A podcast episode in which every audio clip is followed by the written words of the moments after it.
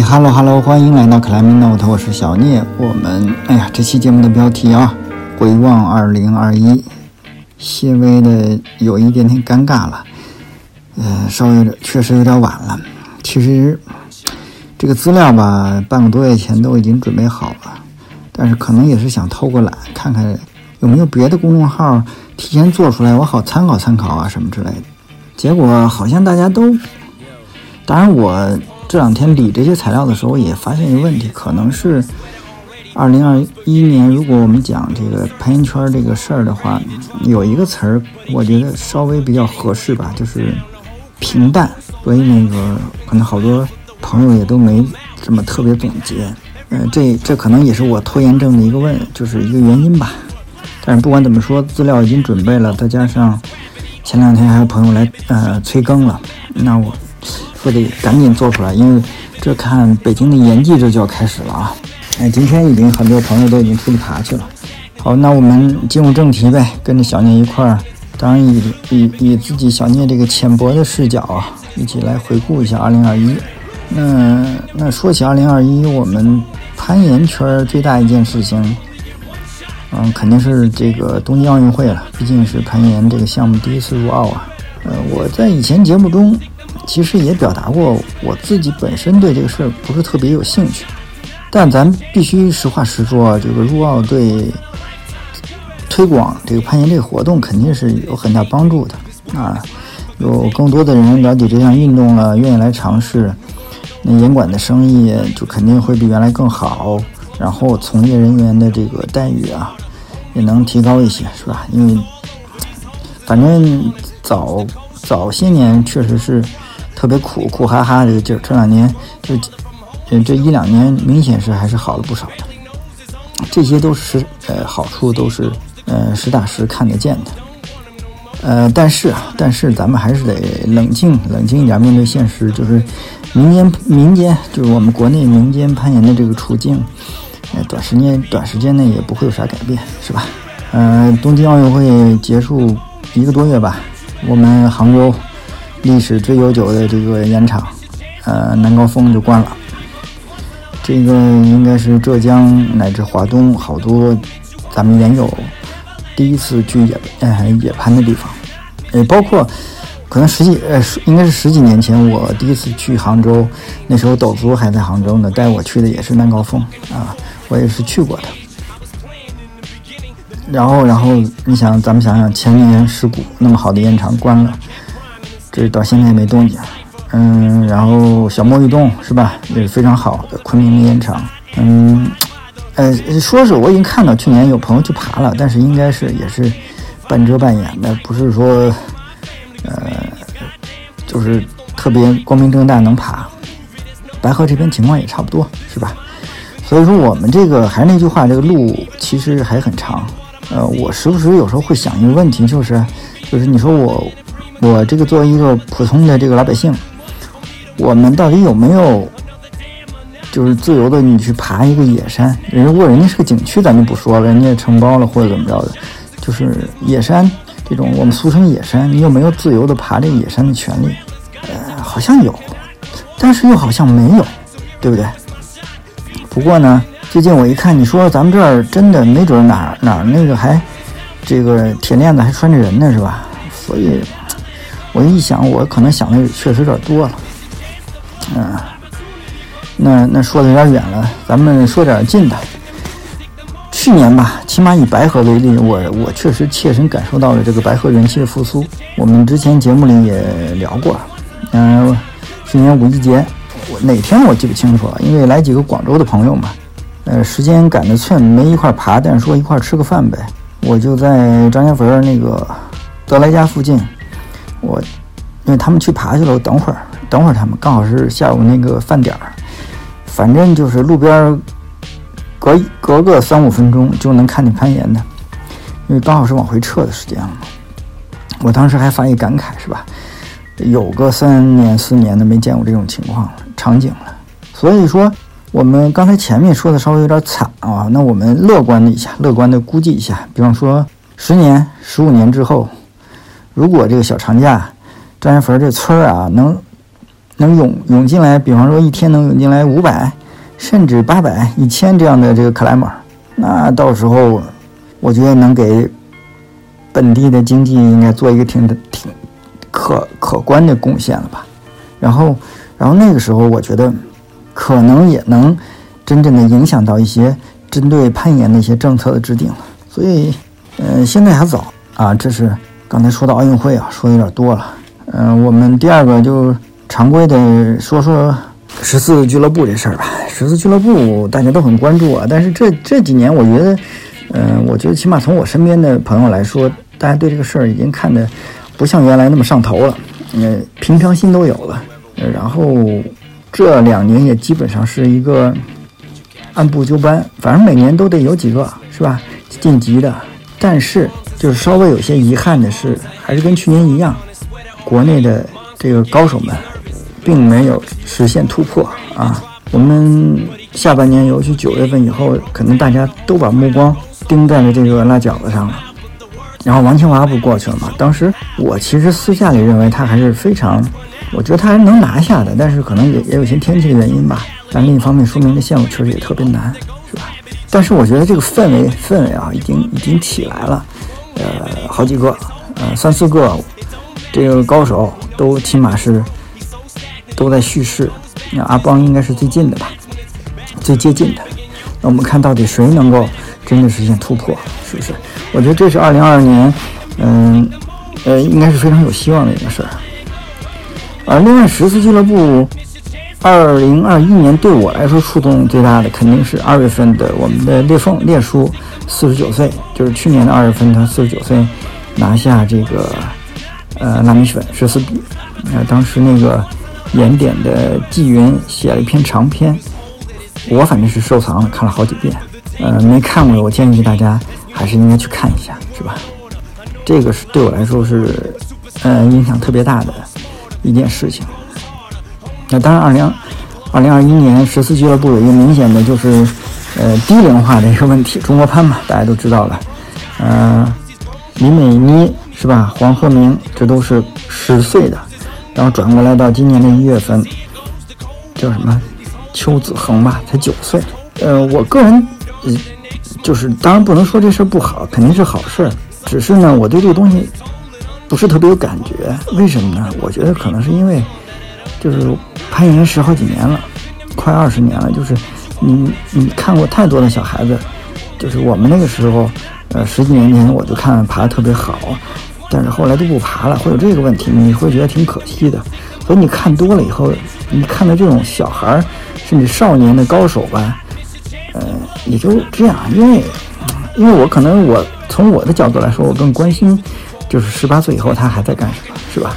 嗯，那这是十四俱乐部，我还是先说说我最熟的白河社区呗。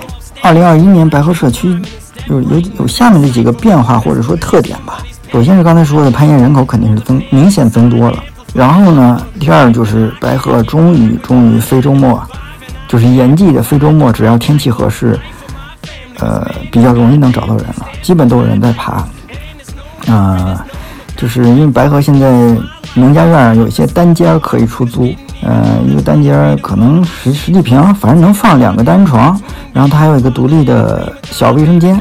就这么一个结构，现在去年的官价，二零二一年二一年的官价是三千块钱一年。你想想，那个如果是你这两个人平摊下来，一人一年才一千五，这是这就根本不叫事儿了，对吧？所以就好多朋友都在这儿租了这种单间儿啊，可能得有得有十个以上了吧。然后再加上你说这些租的租房的人，有些是他也不需要上班，有些呢是倒班制的，所以这样我们非周末。预约约起人来就确实方便多了。白河发展得二十年了吧？啊，终于到二零二一年到这样一个状态，真是我觉得还是特别，嗯，也算是一个标志性的一年吧。那第三个变化就是，呃，天气的趋势变化非常明显。因为从去年二零二一年到今年二零二二年，首先炎季开始都特特别早，就二月份啊。到现在，今年的二月份，就是朋友们也已经开始从上周开始，好像上上周开始就已经有人开始出去爬了啊。今天已经十四度，可以穿短袖爬了，都是这样的状态。然后呢，就是水啊，一年比一年多，这是非常非常明显的。呃，二零二一年已经到了十月一还在下雨，就是我在白河十几年了啊，这是第一次，我印象里第一次十一能下这么多天雨，就导致我记得可能是十月一号还是二号晚大雪，临时就决定他们就几个人就开车去枣枣庄了，因为看了一下天气预报，就是真的是起码十年罕见的这样一个事情。那去年我印象特别深的话，就是爬老怪的 team 里面，子正、大兵应该都是不只有差不多不到一个月的时间吧，去磕线。他们基本就是赶着这个这么紧张的时间内，在最后呃，应该是他们俩还都是上班。我记得最后红线的时候好像还都专门请一天假，这类似于这种。呃，在演技差不多快结束的时候，终于把这线都拿下了。呃，是肯定是要首先恭喜他们。第二呢？刚好说到了，就说起这两位，他们都是应该攀岩刚刚两年半啊，就拿拿了，就到八 A 了吧？就两年半干我们之前可能十年、十几年要干的事儿，这就是目前的呃新一代克莱曼的速度吧？我觉得，当然也正常嘛，因为严管，呃现现在的训练条件还有训练的方法都比原来的时候要强太多了。那我们接着说说二零二一年白河社区里面比较令人印象深刻的攀登呗。嗯，首先肯定是我们何老师是吧？开春也是就拿下了中国攀。然后目前这一年之后这个时间段，他正在磕，应该是烂米粉十四 B 嘛。去年十四 A，现在在磕十四 B，据说已经很接近了。希望早日听到好的消息啊。然后接着这个丽丽。啊，嗯，在阳朔拿下了闪电十三 D，这应该是北京也有女子的现在是最高的水平了吧？然后去年，我觉得北京原有里面这个属于排头的这几个高手啊，你比方说浩浩啊、超然老师啊，这都是有各自的追求，然后他们在找那些很就是开发了很久但是没有 FA 的线路。在哎没有 FA 的这个 project 去去来做这个轻 project 的这个活动，嗯，浩浩应该是搞了戈壁的一条，最后定下来十三 B，超然是把上弦月上弦月给拿下了，都是已经开出来好几年的线路了。这个我觉得非常有意义啊，因为这线路打出来以后，只有把它 FA 了，才能够证实线路的可能性嘛，这是非常有意义的事情。那我们顺便说一下。这个运动攀就是再再说一下啊，再强调一下，运动攀是不分 FA 和 FFA 的，或者运动攀不讲 FFA，只有 FA。OK，咱们别呃混着来啊，这个事儿。我还有就是说到完成线路，我印象特别深的还是说大雪了。我们白河绝对是劳模啊，劳模中的劳模了。呃，二零二一年拿下了一箱啤酒，这个是。如果听过我们老的节目的朋友都知道，当年就是因为这条这条线基本上就退圈了，退了好几年，然后才回来。现在时隔八年之后，终于大仇得报，然后我感觉这是肯定是上了一个台阶了啊。然后还有一位老将就是英子啊，就是也时隔几年之后，终于完成了老怪八 A。当然现在就是去年肯定还是还有好几位就是。升幺三的这个选手，呃，但是有些是在隆安吧，可能我也不太熟，咱们也就不用嗯统计那么细了。那我们下面说野外暴食呗，呃，其实二零二一年啊，野外暴食跟运动攀一样，也整个从高手的层层面来看也是比较平淡的，嗯，难度上也也基本上没什么突破。我觉得这有一个特别重要的原因，是因为疫情，就是疫情导致了。跟国外之间高手的交流就基本上断掉了，啊，这个非常重要的，嗯，大家都可以理解。我们一块爬，一个刚好比你高一点儿，但是就是他能一块来很好的刺激你，同时能够给你一些那个，不管是 beta 好，也是一些启发也好，对吧？但是因为国外的高手进不来，所以变成你要自己去摸索这个这个状态，就就确实会慢一些。可能比较有印象深的线路，比方说杭州，呃的黄龙洞，呃一条 V 九吧，叫桃花拿铁，是阿文去首攀的。然后呃，西安好像是现在已经有 V 十五条了，V 十一两条，还有一条 V 十二没有 FA 已经分布了啊。呃，应该都是不错的线路。那白河的话，去年我就看到一条乱石岗禅隐七年是 LV 八超燃 FA 的。然后十一月份的时候，小树又带队，好像在舟山，对吧？因为浙江这两年其实报时还是挺氛围，还是看来是嗯，就是越来越热闹一个状态。呃，临安呀，现在又又舟山又开发了新的报时的线路，再加上之前杭州的，对吧？呃，但我估计啊，从去年的角度来看，全国最暴野外暴食最热闹的地方还是在北京。有了流白水的开发，再加上老的金陵谷，还有乱石岗啊，包括冬天这个爬墩布那一片儿，呃，都持续的是有人。只是呢，只是可能我以前也说过，目前北京现在新出的这一批暴食线路都是，呃，我们叫什么？矬，就是。就就不太不太好看，是吧？也没办法，还是刚才那个问题吧。我觉得交流，等高手过来多交流交流，还是还是肯定会有提升的。那接下来传统攀，传统攀基本上南边就是黎明呗。那黎明也是因为疫情啊，还有别的一些原因，去年是相对比较冷清一点的。我呃，北京的有些队伍也是因为疫情都没有去成。但是去年白河的传统攀其实是。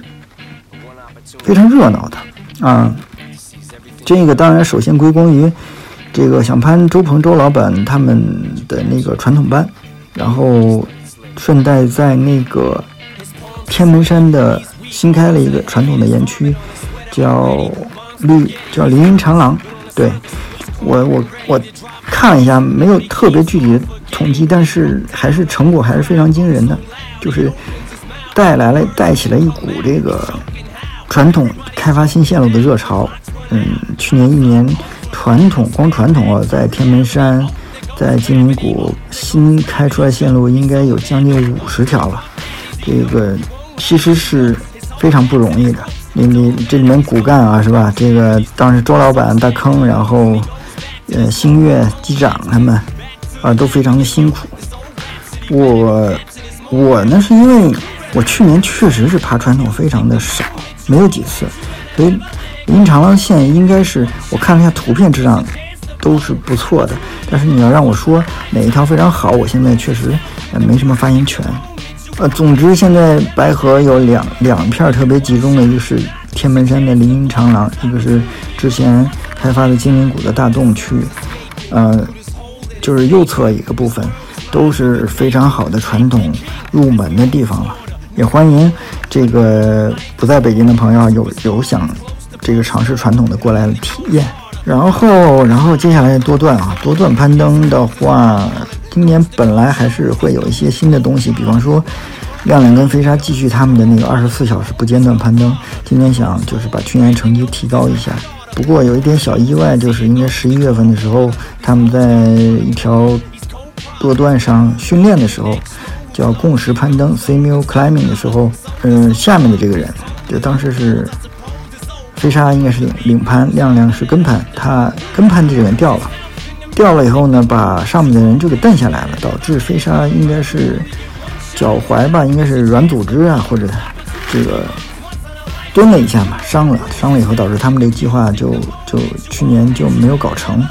要感谢他们写了专门的一篇文章，然后也算是国内 semi climbing 这个冲坠的第一篇详细的记录。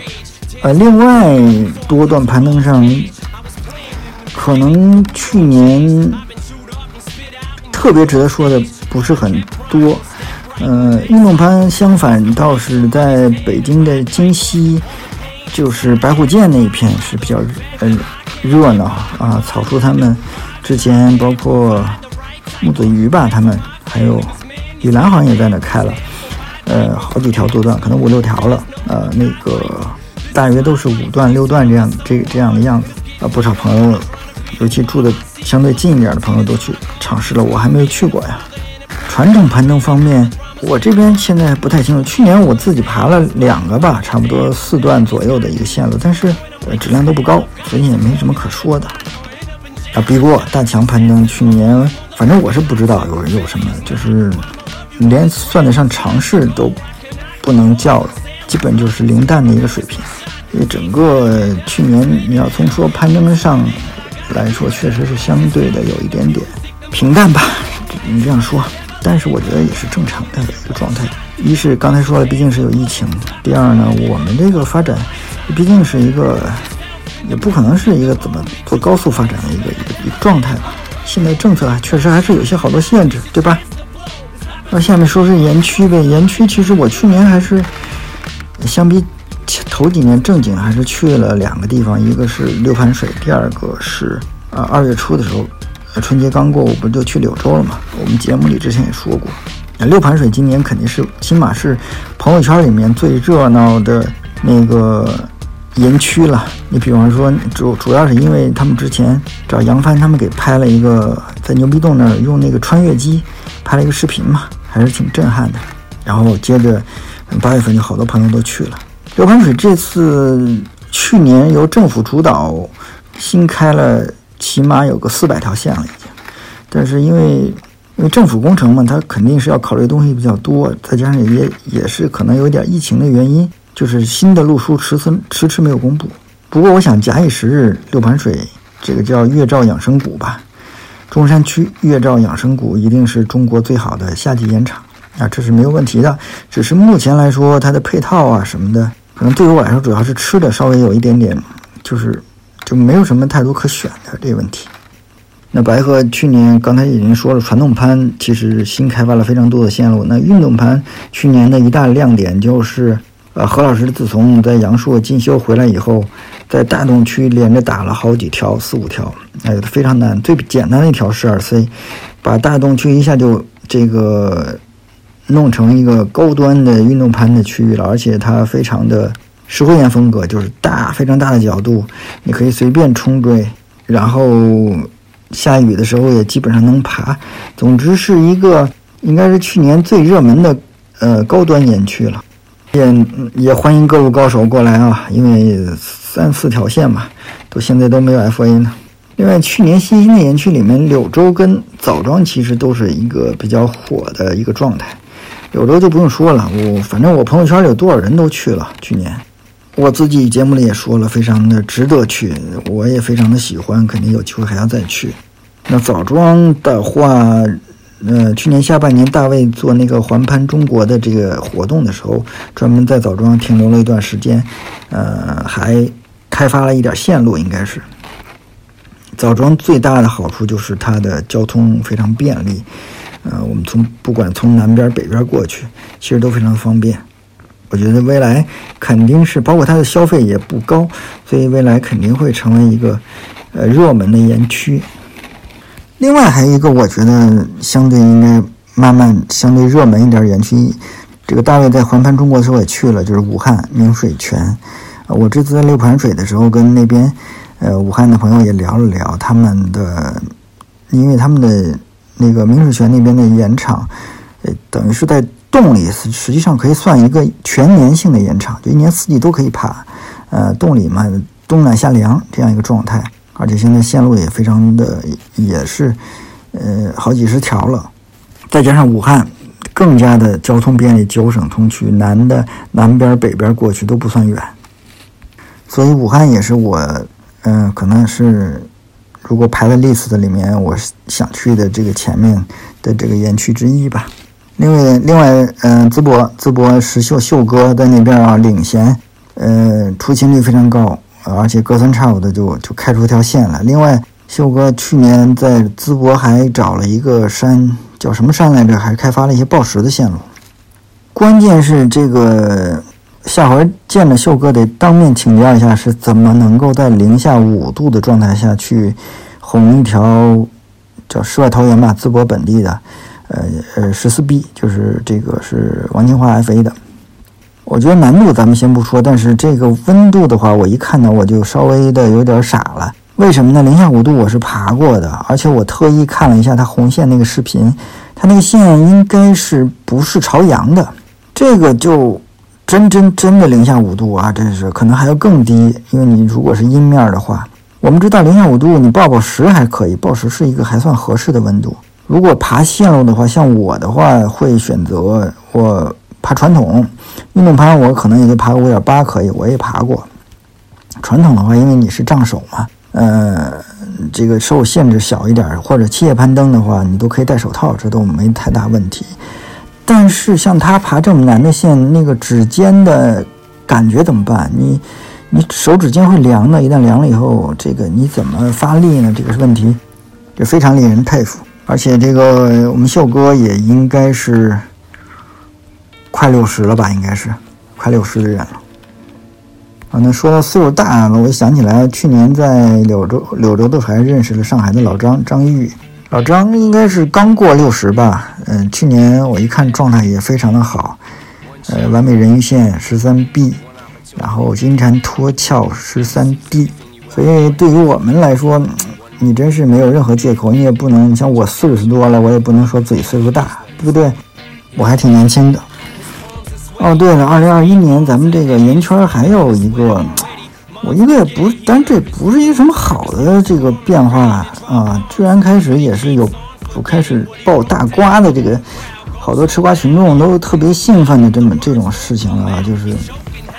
也不知道跟哪儿学的，开始做长途了。我实在是这个长途，我打开看了两眼，我就我就觉得就是实力展现什么叫渣呀，什么叫渣男，对不对？这种事情吧，你往小了说就是你输不起啊，往大了说你就是犯法了，人家该找律师弄你，告你，你都没一点脾气没有。你说你有这功夫，你你说你。不开心，你喝点儿，找朋友喝点儿，要不你拉个一百万人体，或者出去外面跑二十公里去，都比这强。我觉得真的是，这都老大不小的了。哎呀，干点正经的吧。啊，那后面还有一个，当然肯定我们立场要说的安全这个问题了。其实二零二一年就是一个比较稳的这一年，我们没有什么特别大的事故，起码我不知道啊有。整整体还是比较平稳的，呃，这当然是一个好事儿了，呃，但是你说小事故有没有，或者说差点就酿成大事故的事情有没有？我觉得肯定是有的，起码我也是知道。上半年我知道的北京的基本上有四五起了，有的就是差点就挂掉了，那有的就是骨裂啊，这种情况都有。那其实从去年去年。年中的时候，白河基金内部就开始讨论要做这个事故统计这个事情了。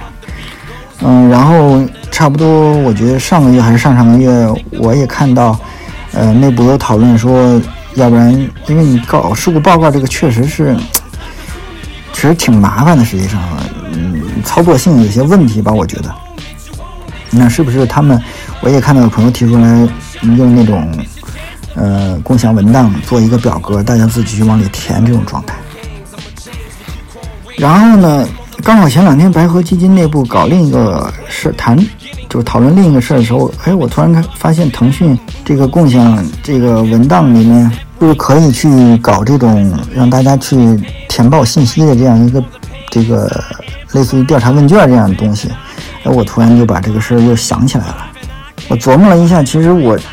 怎么说呢？我就想以我们 Climb Note 的名义，我们把这个事情先一步先搞起来，叫 C Note 攀登事故记录的这个计划。那目前来说，其实国内攀岩社区里面攀登事故记录最好的是昆明了，二总那边，呃，他们不光是做事故报告，人家还做中英文双语的啊。Climb Note 大家老听众其实知道，我们我为什么当时做这个东西，还是受到。我们裂缝裂叔当年在北京的时候搞的小广播，白河小广播的这个启发，后来他就是去阳朔了嘛。当年他还搞了一个事故，就是攀攀登事故记录的这样一个网站。那网站后来因为嗯，就是他离开北京以后，那网站也没法维护了，所以那些资料现在也看不到了，也也蛮可惜的。所以，呃，由 Climb Note 来做这件事情，其实也算是一脉相承吧。而且我想说的是，就是不管是跟这个白河基金，嗯，要做的这个还是，呃，昆明这边他们做的，并不冲突，因为因为白河基金如果做的话，肯定是偏重于白河社区、大白河社区，哪怕也就是辐射一下北京周边。那昆明还是做云南内部的，对吧？那我们 Climbing Note 的听众可是从远的，是吧？欧洲啊，美国、加拿大，是吧？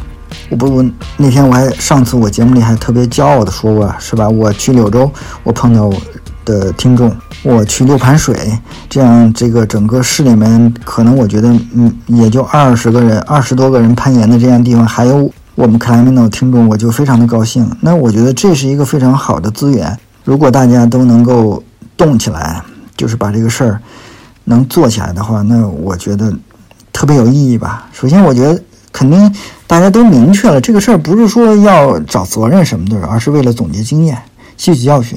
是吧？少犯同样的错误。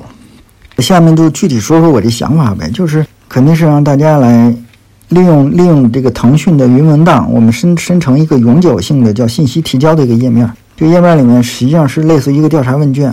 呃，我们的朋友每个人都可以，你一个人也可以提交多次，就是你所知道的事故、攀岩事故，甚至是就是我们不局限于攀岩，就是嗯，我想。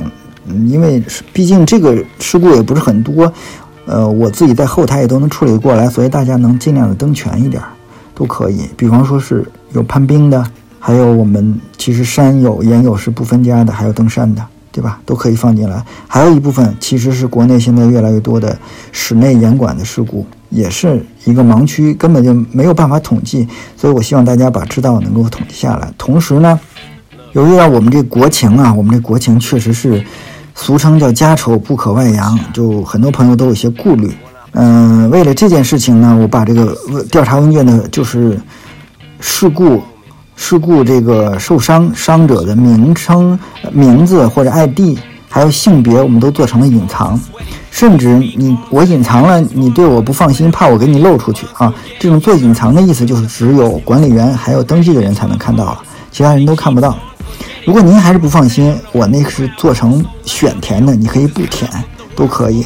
但是，我相信我们也有这个做这个事情都是出于真诚的目的，你不可能自己去编，一定是你知道有这样一件事情发生了，对吧？你知道什么，知道多少填多少，是这样一个状态。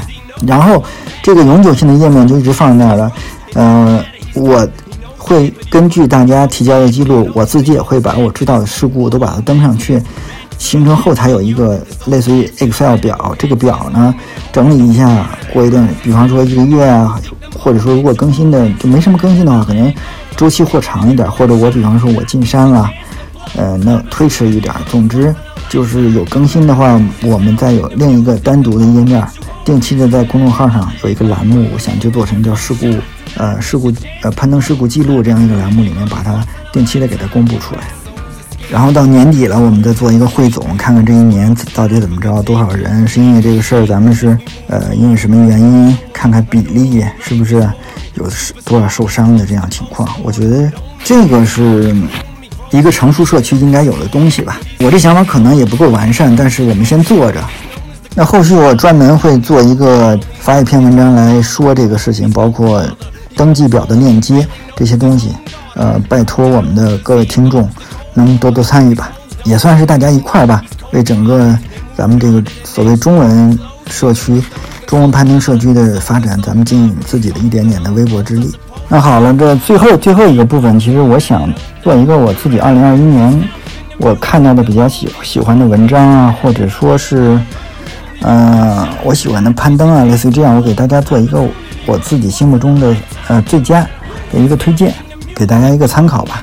然后这个东西是肯定是一个我个人视角的。如果你有更好的，你觉得非常好的，二零二一年对你影响特别大的视频呀、文章什么的，可以在留言里面，咱们一块儿回复，我们一块儿给把把它给这个分享出来。二一年最对于我的最佳攀登来说，肯定是裂缝的这个烂米粉啊，十四 B 这个。那二零二一年对我来说影响最大的这个攀登类文章呢？呃，也是跟列书有关系，就是纪云纪云的专访，呃，题目叫《专访裂缝》，四十九岁完成五点幺四 B，背后是他对小宇宙边界的探索。这个是发在原点上的。呃，反正我是收藏了，希望大家就是有兴趣都可以去看一看。然后呢，年呃年度对我影响最大的纪录片是，我觉得很多人肯定都知道了，无疑是2021年整个攀登圈里，我觉得没有什么争议吧，最好的纪录片，嗯，《The Alpinist》，呃，国内翻译叫《登山家》，是讲嗯加拿大的天才青年 Mark Andre 的，呃，这个在 B 站上有啊，大家能搜到，还有叫《熟肉》吧，啊。我觉得真的是你，不管是你对这个传统攀登，呃，而是有没有兴趣，哪怕你只是在爬室内的室内宝石馆里玩的朋友，我都建议你去看一下这个东西，因为不玩可以，但是我觉得眼界非常重要，看看世界上最顶级的玩家他们在做什么样的事情，然后。相应的，其实还有一篇文章，我们的朋友南华翻译的《Outside》上一篇文章，题目是 Mark Andre，呃，Like Log，就是他这个名字的最后几日啊，这是他的名字啊，就 Mark Andre 最后几日发表在他的那个公众号叫“潜石”，潜是潜藏的潜，潜水的潜，石是知识的识。这篇文章我也看了好几遍。呃，说点题外的啊，就是我想我们的听我节目的朋友，跟我一样都是应该是非常。本身就有听播客的习惯的，那二零二一年我也想推荐一个我的，但好多朋友可能都听了，现在也是非常火的一个播客，叫“忽左忽右”，这算是我的年度播客吧。那我尤其喜欢里面的谍海译文啊，还有中东的那几个系列，三联的记者刘怡他参与的贝鲁特、伊拉克、阿富汗的这几期我都非常喜欢。嗯，年度年度短视频也有推荐啊，嗯，这个在 B 站上还有微。微信的那个视频里面都有，题目就叫“日本攀岩一姐五分钟教你活动手指”。这个我真的收获挺大的。回顾，你看我到现在攀岩十八年了吧，十九年。这这些攀岩经历，早我就想起来，上次前两天我跟朋友说呢，我们这个原来这批 climber 就就是其实好多不好的习惯，就比如说就是都不怎么热身，或者热身不充分，也不怎么收身。就拉伸也比较少，所以就好多伤。当然，其实最最搞笑的是有些误区，就是我们很多人都把这个手指变形当成了理所当然的事情了。因为那个时候我们那碰到的高手，他们手指也变形，就太常见了，对吧？就把它当成一正常事。我觉得可能没准现在有一些后这两年的，是不是有攀岩的朋友还会有这样想法？但是这个可就不应该了啊！你们你们去看看视频里。日本攀岩一姐的手是不是人家是怎么来做的？这个视频其实还是何老师推荐给我的。那我看完以后也是说，因为我手指其实变形就比较厉害了，原来以为把它就没有希望了。但是照那个，比方他这是一个五分五分钟，就人家没有伤，就是你活动算是一个收身的一个状态。那我可能就是就是我暴食稍微强度一大，手手指就不舒服了嘛。我可能回家以后，呃，吃完饭我把电视打开。随便看一东西，我在那揉一个小时，实践证明确实是管用。虽然它没有让我的手指就完全伸直啊，还是怎么样，但是确实是你的疼痛啊、肿的这种感觉会少好多。这个就特别的推荐给大家啊，叫日本攀岩一节五分钟教你活动手指哦。还有年度的阿式攀登，其实我也有喜欢的。当然，其实去年感觉可选的也不多，嗯。那明显十一月份刘俊甫阿楚的十四小时羊板台新线路，我觉得嗯非常漂亮吧。虽然我不爬这个类型，但是我也很喜欢，就是关注这方面的东西。哦，那野外暴食其实嗯还是在远在科罗拉多的南哥了吧？又拿下一条 V 十四，当初无愧的是年度的一个暴食啊，暴食线路。那到到节目的最后说两句稍微沉重一点的吧。其实你看。你前两天的节目一直做的特别麻烦、艰难，也是跟这个我们都知道徐州的事情啊，到现在也扯不清楚啊。然后乌克兰那边又开打了，我就想起来去年八月份我从山里出来的时候，因为手机在山里得省电嘛，所以就不会上网，就是发消息报个平安而已。然后出山的时候，我把手机打开，我说想看看奥运会的消息。然后突然发现塔利班已经在阿富汗掌权了，我当时还发一朋友圈，我说这个世界还是会变好，反正我现在就想的是，我觉得，即使它是在一点点的变坏，那我我觉得，嗯，前一天看那个圆桌新春派里面陈立老先生的话，我觉得可以用一下，就是我们还是应该用力的认真生活，真的，要不然就是说何苦来这个世界上走一遭呢？这么多糟心的事儿。那又又又想起来那个《Alpinist》的。这个末尾的时候，呃，马克不是已经人没了吗？在阿拉斯加，然后他的女朋友 Brett 回忆回忆当时 Mark 之前曾经跟他说过的话，他呃，我觉得他们都想的比较明白吧。跟他说的时候说，呃，即便是有坏事发生，我还是希望你能够 keep going，keep climbing，keep loving life，and be happy。好了，本期节目到此结束。我们二零二二年季已经开始了，希望大家保持攀登，享受其中。拜拜。